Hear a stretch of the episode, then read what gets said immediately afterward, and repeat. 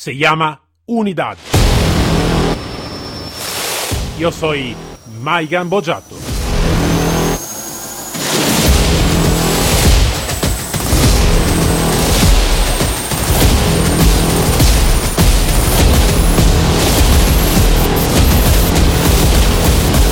Unidad K9.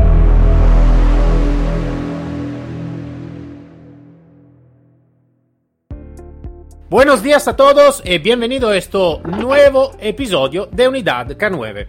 Ya como visto antes, no solo es un nuevo episodio, ma es un nuevo um, es una nueva programación donde estamos hablando con personas que habemos ya hecho uh, la entrevista que ha sido como invitado para desarrollar algún tema, algún tema que puede ser interesante como, como oyentes para, para todos.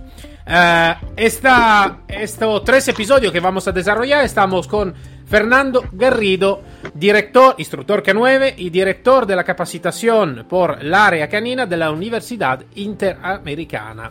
Entonces, estamos hablando con alguien de serio. Buenos días, Fernando. Hola, buenos días. ¿Cómo andan por ahí?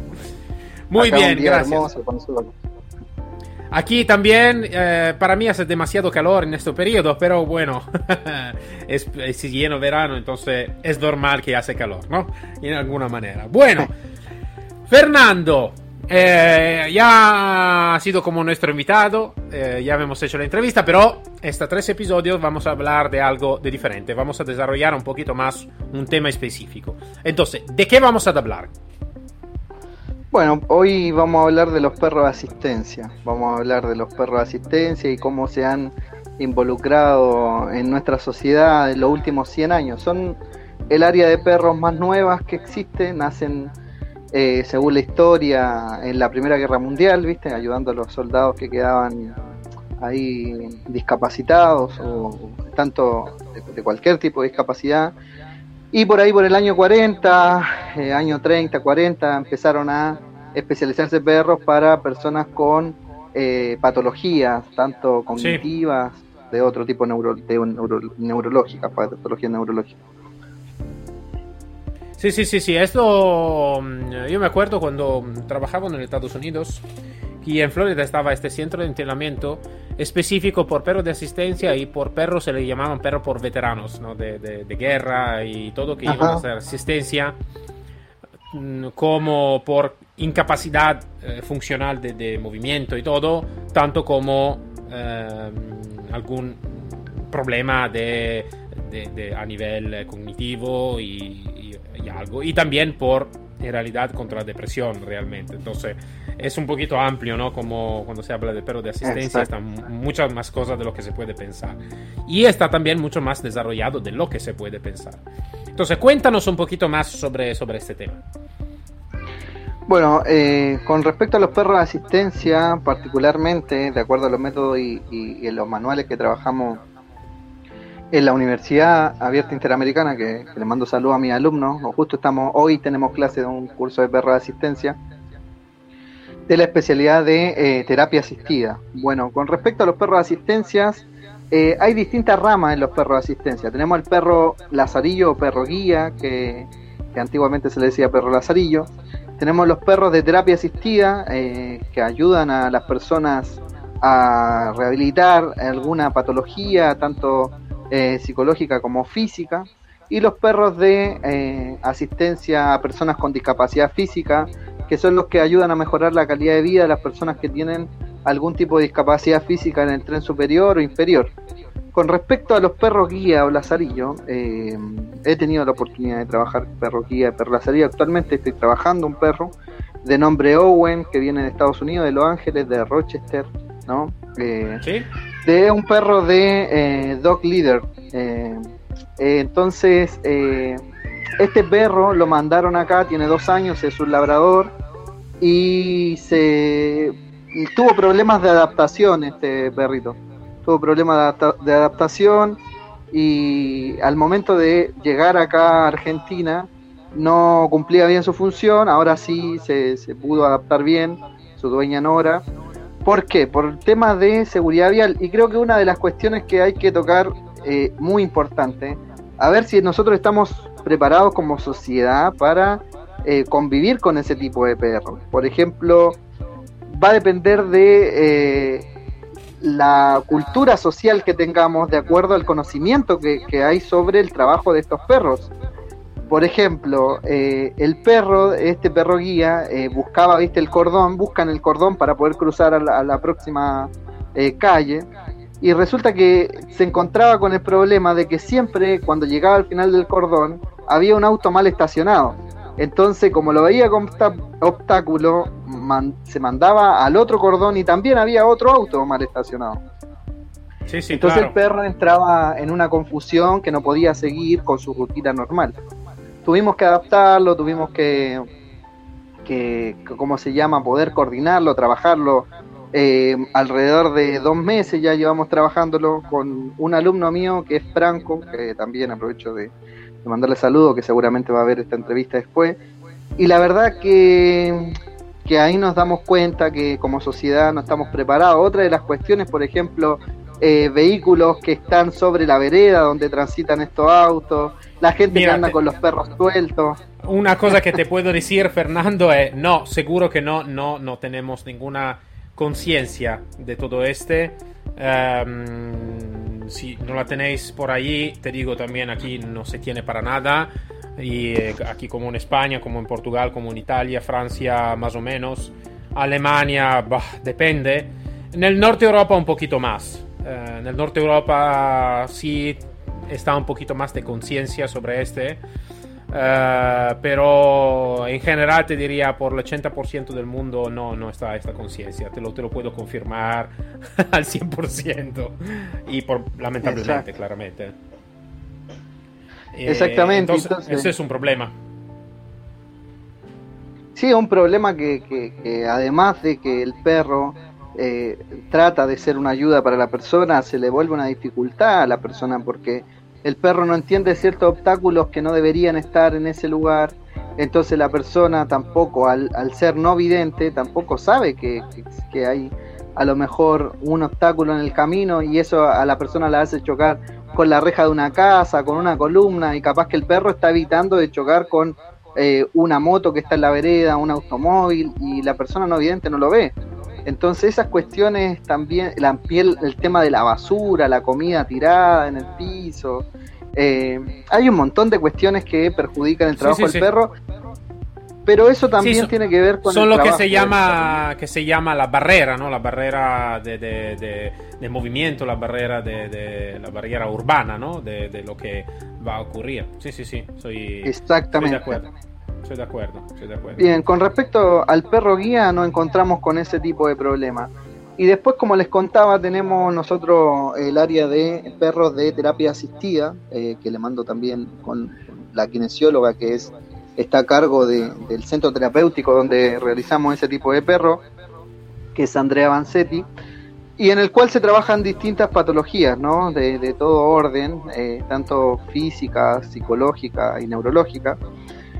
Y en eso también hay que ser bastante profesional, tener un, equipo multidisciplinario, interdisciplinario, que esté compuesto por médicos, adiestradores, kinesiólogos, eh, terapistas ocupacionales, psicólogos, fonoaudiólogos, entre otros profesionales, ¿no? Porque muchas veces uno ve el trabajo del perro en sí nomás y, y piensa que, que es magia y que el adiestrador está detrás de eso y nada más y no, es todo un equipo interdisciplinario, multidisciplinario que está detrás de esas tareas porque al momento de evaluar, por ejemplo, un trabajo, ¿no? Al momento de evaluar eh, cierto trabajo que vamos a realizar dependiendo del paciente que tengamos, se hace una, una evaluación exhaustiva para ver qué tipos de ejercicios necesitamos nosotros crear. Por ejemplo, en el cepillado de un perro eh, se pueden trabajar muchas cuestiones con los niños. A lo mejor dicen que para una persona común, porque eh, y no, no digo común en el, en el general de las personas, ¿no? sino que no tiene ese tipo de problemas patológicos, ¿no? Mejor eh, digámoslo de esa manera, o sea, que no, que no tiene esa patología, que, que no puede entender lo que se trata esa patología.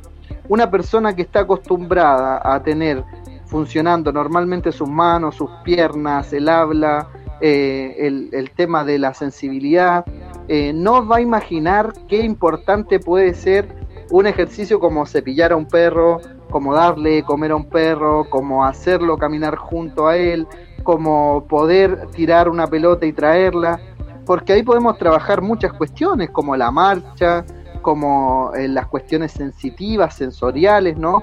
Eh, y esas cuestiones... una cosa que te puedo decir, Fernando, es que realmente lo que tú estás diciendo es verdad, porque Uh, y también por, por, las personas como nosotros que estamos profesional en el tema, entonces, ¿no? Que a veces no vamos a pensar realmente la modalidad y la posibilidad de empleo de una, de una tipología de perro trabajador, porque realmente es un perro que trabaja este. Y uh, yo te digo, conocí a una persona en Italia, uh, yo no tengo mucha estima de los profesionales italianos, pero vale, esto soy de parte por este, pero y esta persona, esta persona sí que estaba haciendo un muy buen trabajo. También él estaba tenía una enfermedad bastante seria y tenía esta escuela de entrenamiento para perros de asistencia. Y me estaba diciendo la misma cosa que tú me estás diciendo en este momento, que yo nunca iba a pensar, ¿no? Para mí el perro de asistencia estaba el perro para, um, para las personas que no puede lo, lo, lo ciego, para uh, no, no, oyentes, uh, para otras cosas, pero nunca pensé a la multiposibilidad de empleo que no me daba cuenta. Entonces sí que es importante porque es una, un conocimiento importante que necesitamos también nosotros como profesional que, eh, que tener como, como, también si no lo hacemos directamente como entrenamiento, pero tenerlo como información porque también podemos aconsejar muchas personas que pueden tener algún problema en la dirección correcta. Entonces sí que me interesa lo que tú estás diciendo, simplemente digo porque a veces también nosotros no, tenemos, no, no, nos damos cuenta de, de, de lo que es realmente un perro de asistencia. Sí, lleva un trabajo eh, bastante ingrato, ¿no? A diferencia de los otros K9 que son la estrella, como por ejemplo un perro de resto humano que encuentra el cadáver, hace noticia en todos lados, un perro que de protección que atrapa a un delincuente, lo mismo, un perro de explosivo que encuentra un explosivo y salva vida, es lo mismo. Eh, y así, por ejemplo, los perros buscan personas vivas, rastro específico etcétera. Pero este perro trabaja muy en silencio. Eh, además que hay que entender que, que el sistema médico o el sistema social, digamos, tanto privado como público, no está preparado para entender que esta es una herramienta fundamental para las terapias eh, de recuperación o rehabilitación de las personas.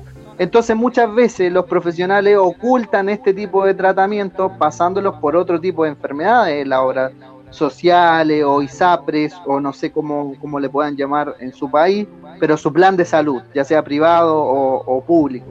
Entonces yo creo que hoy el mundo está en deuda con este tipo de perros que, que en realidad son eh, trabajadores en silencio, como les decía. Y realmente son significativos porque en realidad si nos ponemos a pensar en un perro que no lleva más de 100 años, ¿no? Eh, como a diferencia de los perros de búsqueda, perros de detección, porque tenemos que tener en cuenta que socialmente, si bien avanzamos como seres humanos, también hemos retrocedido mucho. Recuerden que la discapacidad antes era visto como algo, como un castigo religioso, un castigo de fe. Eh, hace 100 años eh, no se veía como una patología que se generaba con algún tipo de problema genético, algún, eh, alguna afección o patología que se cursa durante el embarazo o problemas que se generen mediante un accidente, pero antes se, siempre se, se lo llevaba al, a una maldición, ¿no? Lo cual es totalmente errado, actualmente se conoce un poquito más. Eh, y a raíz de conocer un poco más las enfermedades también se pudo ir actualizando el trabajo con perros, porque antes también el trabajo era algo muy general, hoy es algo más específico, se trabaja sobre la patología y sabes la diferencia de los profesionales que trabajan de animales que entienden que la patología y que la persona que está cursando una patología eh, no hay que encasillarlo. Yo, yo, yo por ejemplo, siempre eh, crecemos con el estigma de una patología. Vamos, por ejemplo, a algo muy general que es el síndrome de Down, ¿no? Que es una patología que se genera a través de la genética, hay un error en los cromosomas, ¿no? En un par de cromosomas y genera el síndrome de Down. pero el síndrome de Down tiene distintos niveles, pero la gente lo asocia a un factor fenotípico general, o sea, eh, a una expresión facial de que todos son iguales eh, físicamente, y no es así, y que todos tienen la misma capacidad. Eh, lo mismo pasa con el autismo. En el autismo tenemos variedad de autismo, tenemos el Asperger, por ejemplo. Se hizo una serie muy famosa de un médico que tiene Asperger, que mm, eh, no, no, sé si la puedo nombrar, pero bueno, es una serie de médica, ¿no? Ah, creo, que, sí, si no, al, al, máximo yo me van a, me van a cortar el podcast.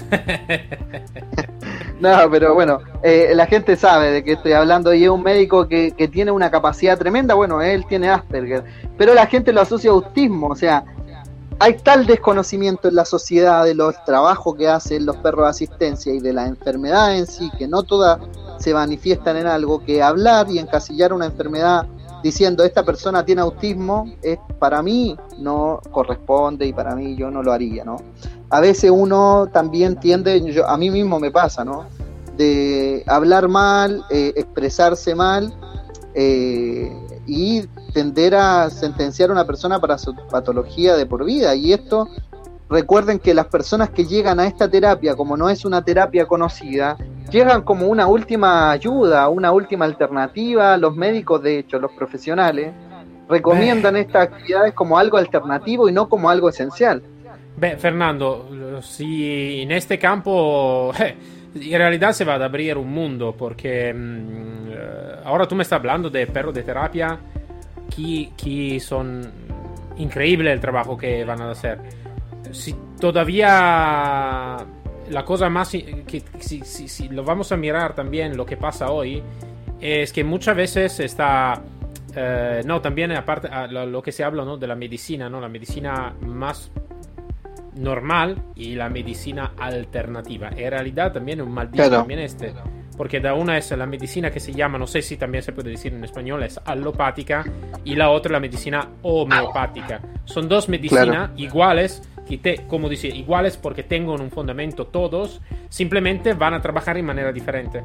Pero muchas veces el malentendido de la gente es, eh, da una parte es algo de científico y la otra es algo de mágico y que no va, va a tener éxito. Y no, es simplemente que va, va a trabajar en manera diferente y lo, la cosa fundamental es que es siempre un malentendido y, y un desconocimiento del tema que es un grave desconocimiento porque eh, yo creo que la verdadera libertad de, elección, de, cómo hacerse curar, cómo hacer curar también nuestro querido eh, familiares si tengan alguna cosa, es la capacidad de elegir eh, con conciencia lo que puede ser lo mejor en este momento por esta situación. No simplemente decir, vamos por un camino y después, si no, este camino no da éxito, vamos a mirar al final lo que puede, lo que puede estar de diferente, ¿no? Eh, esto que te estaba diciendo no tiene específico sobre los K9, pero eh, da lo que tú me estás diciendo, veo el mismo, la, mismo, la misma dificultad ¿no? sobre, sobre este tema.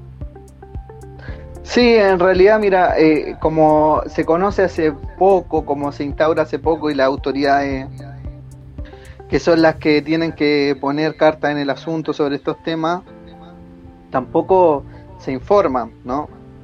Si bien yo soy consciente que los profesionales que trabajan en esta área de perros de asistencia difunden mucho, eh, hacen mucha campaña de difusión, pero eh, no es suficiente, no llega, y en el mundo pasa, no solamente acá en Argentina.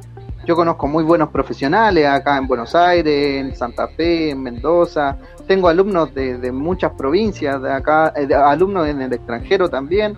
Y, y, resulta que todos nos encontramos con el mismo problema, ¿no? Que, que, que siempre creen que es un perrito que se sabe sentar, echar y que no entienden cómo puede ser funcional eso para el trabajo y no ven que detrás de eso hay un equipo tremendo de profesionales que está enseñándole a ese perro a sentarse, pero que tenga un propósito esa actividad de sentarse, esa actividad de traer una pelota. Por ejemplo, una de las cuestiones que más abundan en el perro de asistencia, ya sea el de contención emocional, que es un perro que también vamos a hablar, que quise tomarlo aparte porque es un perro que eh, lleva mucho menos tiempo que aún que estos perros de terapia asistida, que es el control de reacción, o sea, estos perros no tienen que reaccionar por nada. Yo he visto chicos que han mordido a los perros de los nervios, que gritan, que lo han golpeado porque su ansiedad sube y ellos se manifiestan de alguna manera, ¿no? Y los perros no reaccionan, al contrario, tratan de contener en todo momento esas situaciones. Y llegar a eso no es fácil, llegar a eso tienen que, que tiene que estar en su plan de entrenamiento. Y eso depende de, de, un equipo de profesionales, no solamente de un adiestrador, sino que el médico capacite al adiestrador y le enseñe de qué se trata la patología para que el adiestrador pueda entender cómo crear una herramienta fundamental para esa, para esa rehabilitación o a esa terapia, lo mismo la psicóloga, ya eh, también la presentación, creo que es una de las cuestiones fundamentales porque no a todos los niños les gustan los perros, no todos los niños han tenido interacción con perros y no todas las familias están de acuerdo con utilizar ese tipo de terapias, pero hay que mostrarles que es algo positivo, hay que saber hacerlo, hay que saber el momento, hay que, imagínate que un perro de asistencia como mínimo tiene que tener 100 órdenes incorporadas. Y para tener 100 órdenes incorporadas hay que trabajar, hay que trabajar y un trabajo arduo como cualquier K9. Es un trabajo muy largo, muy largo. Bueno, Fernando, hacemos así. Así que estamos acabando con el tiempo de la, de primer episodio. Em, eh, así que ya hemos aprendido un poquito más sobre el tema del perro de asistencia. Y hemos comprendido también algo que eh, creo que los demás mm, no sabían. Entonces es algo de nuevo y todo. Pero me gustaría, si te parece bien, de eh, hablarnos, eh, el próximo episodio. Siempre el perro de asistencia, en, modalidad un poquito más profunda de lo que estábamos hablando. Y así que tenemos seguro más tiempo y, eh, y podemos aprovechar. ¿Qué te parece? Sí, obviamente, este es un tema que da para mucho, mucho, mucho, como cualquier tema de perro. como cualquier tema de perro, o sea, es, digamos, todos los profesionales que, que, que saben o que trabajan hace años con perros saben que podríamos hablar años y años sobre perros, capaz que no tenemos todos los contenidos escritos y no existe una carrera, digamos, profesional sobre esto, que, que, lo debería existir, ¿no? Pero eh, sí, con mucho gusto, o sea, la idea es que la gente conozca esto y ojalá puedan eh, investigar y, hacerte las preguntas que, quieran eh, mediante este podcast o durante o mediante las redes sociales nuestras. Eh, sí, sí, seguro que, al final, al final de los tres episodios te voy a pedir todos los datos, así que la gente se puede ponerse en contacto también directamente con vosotros. Y hacemos así entonces, nos encontramos el próximo episodio hablando siempre con ti, Fernando, y sobre el perro de asistencia. Entonces, para ahora, muchas gracias por tu, eh, por tu tiempo y nos vemos el próximo episodio, entonces, ¿vale? Bueno, nos vemos. Un abrazo gigante a todos. Vale, muchas gracias a todos y al próximo episodio con Fernando y el perro de asistencia. Hasta luego a todos.